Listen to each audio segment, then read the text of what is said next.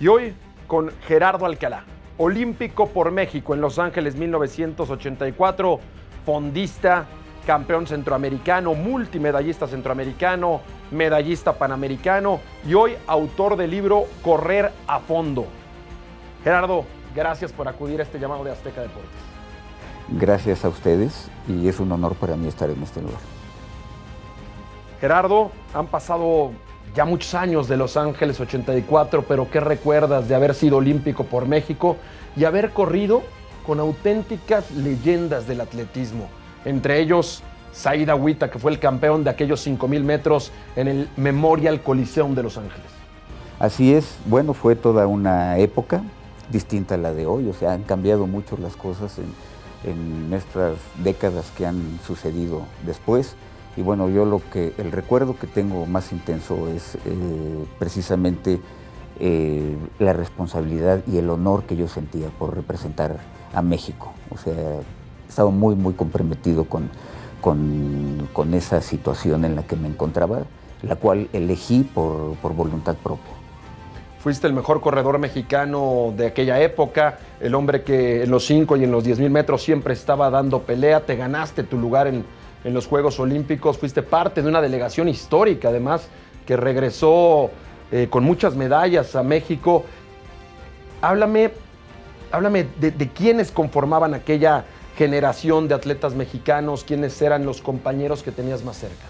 Bueno, eh, yo fui formando equipo con Eduardo Castro, gran corredor mediofondista de San Luis Potosí, eh, y él era mi compañero en la prueba de los 5.000 metros, yo participé en ese entonces en la prueba de los 5.000 metros, pero pues como compañeros de, equipo estaban más o menos Raúl González en el equipo de atletismo, eh, que ganó dos medallas en Juegos Olímpicos, Ernesto Canto por supuesto, eh, Daniel Aceves también estaba en la misma delegación.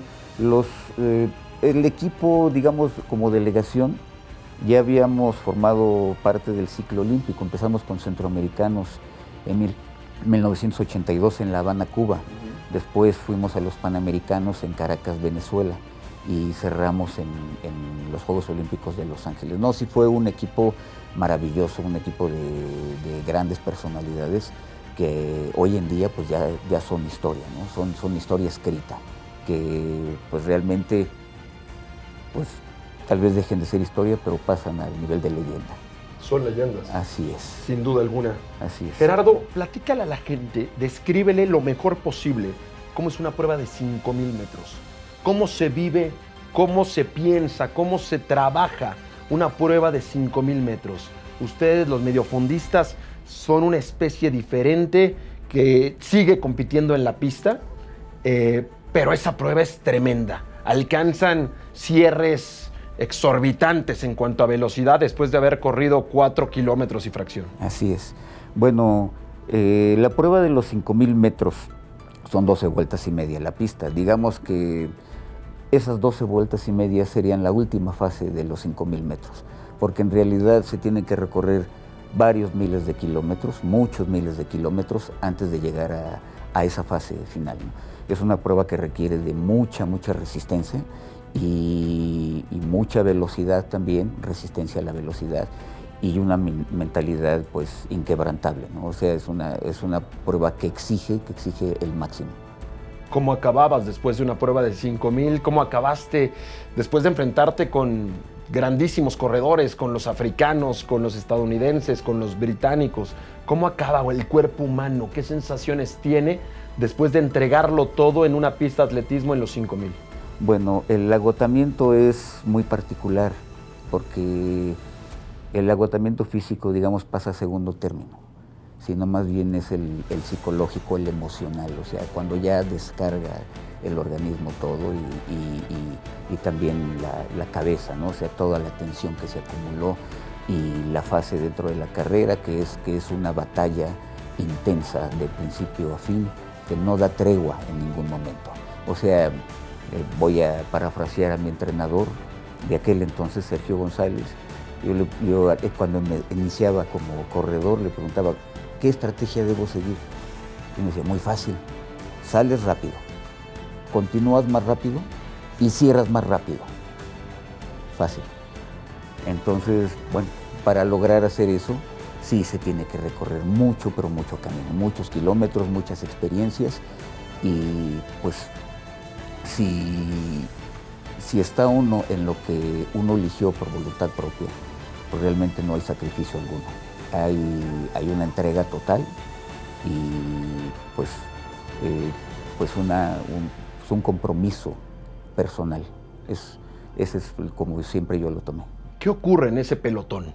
En esas vueltas, antes de que venga el, el, jalón definitivo, ¿qué ocurre en ese pelotón donde van todos apretados, donde van cuidando posiciones, donde van mirando a los otros para que no se escape nadie, donde a lo mejor hay un primer escapado, pero que sabes que ese no va a terminar llegando? ¿Qué ocurre allá adentro?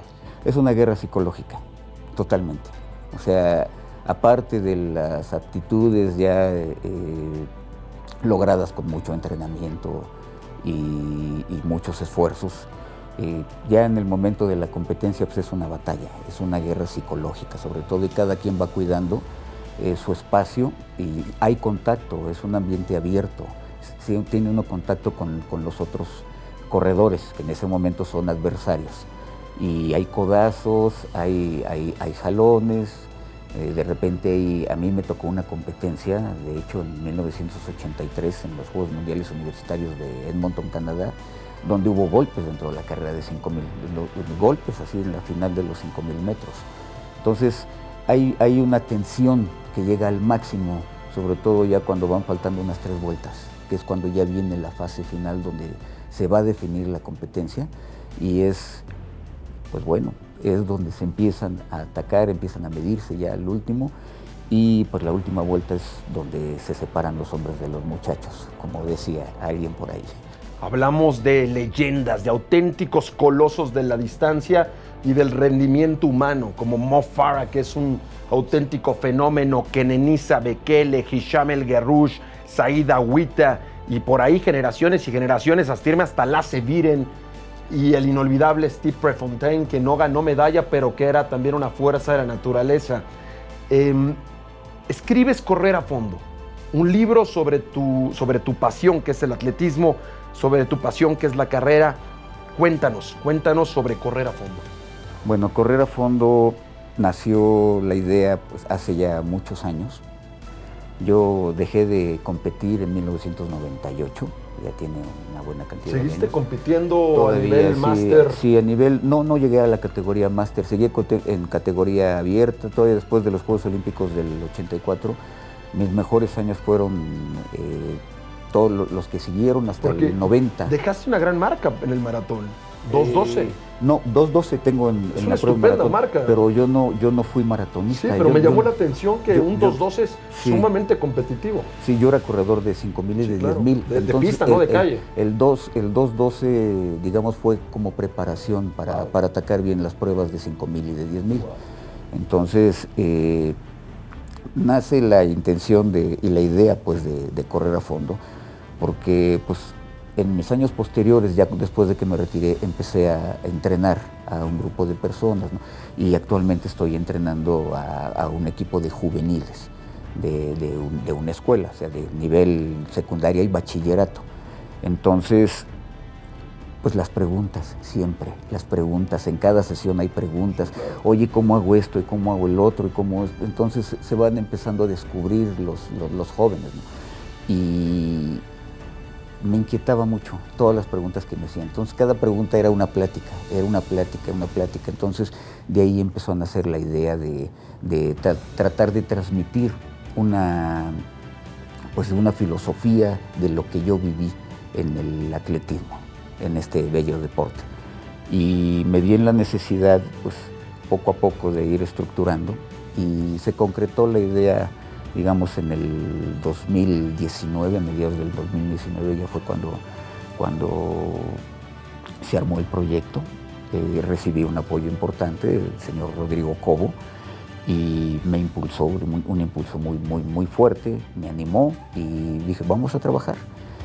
Y empecé, eh, en un principio, lo confieso, pensé, bueno, ¿y a quién le va a importar? Eh, no plasma lo que, lo que parte de lo que viviste y habrá alguien a quien le importe. Y empecé a trabajar sobre eso. México es un país de corredores. Siempre, sí. Hemos tenido muy buenos corredores, Exactamente, tanto en el es. medio fondo No, sí, sí. como en el maratón. Llegamos a tener muy buena época en el No, maratón. bueno, fue una época dorada, o sea, en el atletismo. Eh, Dionisio Sorón, Germán Silva. Sí, desde- desde Arturo García, Barrios, Sí, claro. Pasando por Dionisio, medallista en Campeonato del Mundo, Germán, Sí. sexto lugar, Así es. Rodolfo Gómez antes que ellos, sexto lugar olímpico, Andrés Espinosa, que Sí. llegó a tener la mejor marca con 2.07. Exactamente, sí. En mujeres también, eh, Sí. Fernández también tuvo muy buena... Así es, no, no hubo, fue una época eh, eh, muy prolífera, muy, muy, muy importante para el atletismo. Eh, por parte de, de Arturo Barrios en 1989 se, se tuvo un récord mundial. Récord en del mundo, 10.000 el- en los 10.000 metros, en Berlín. Te lo decía porque Entonces, sí. tenemos genes de corredores, ¿o no? No, bueno, creo que pues es, generacional, ¿no? Van surgiendo una generación con, con- con inquietudes, ¿no? O sea, por ejemplo, en aquella época eh, había muchas carencias. Pues empezábamos a correr y era solo el deseo de correr, era, la intensidad que sentíamos en querer hacerlo. Y, y se conjuntó una, una serie de personas que, que afortunadamente algunos de ellos tuvieron muchas cualidades, hicieron cosas muy, muy importantes. Entonces fue, fue esa generación con triunfos, maratones de Londres, Nueva York, Fukuoka, Rotterdam, de, de todas, por todas partes del mundo. El fondismo mexicano hizo cosas muy, muy importantes. Entonces, pues bueno, regresando al, al- al libro, eh, todas las cosas que yo viví, todos ellos de alguna manera fueron compañeros de, de- de- de lucha, digamos, de nos encontramos en las competencias, viajábamos y Claro. convivíamos y todo esto, ¿no? Entonces, eh, Son ellos personajes de tu libro. Exactamente, algunos, son, Algunos. algunos. aparecen ahí. Eh, yo tengo una amistad muy, muy, muy grande con Dionisio Cerón, por ejemplo, con Germán Silva la llevo muy, muy bien también.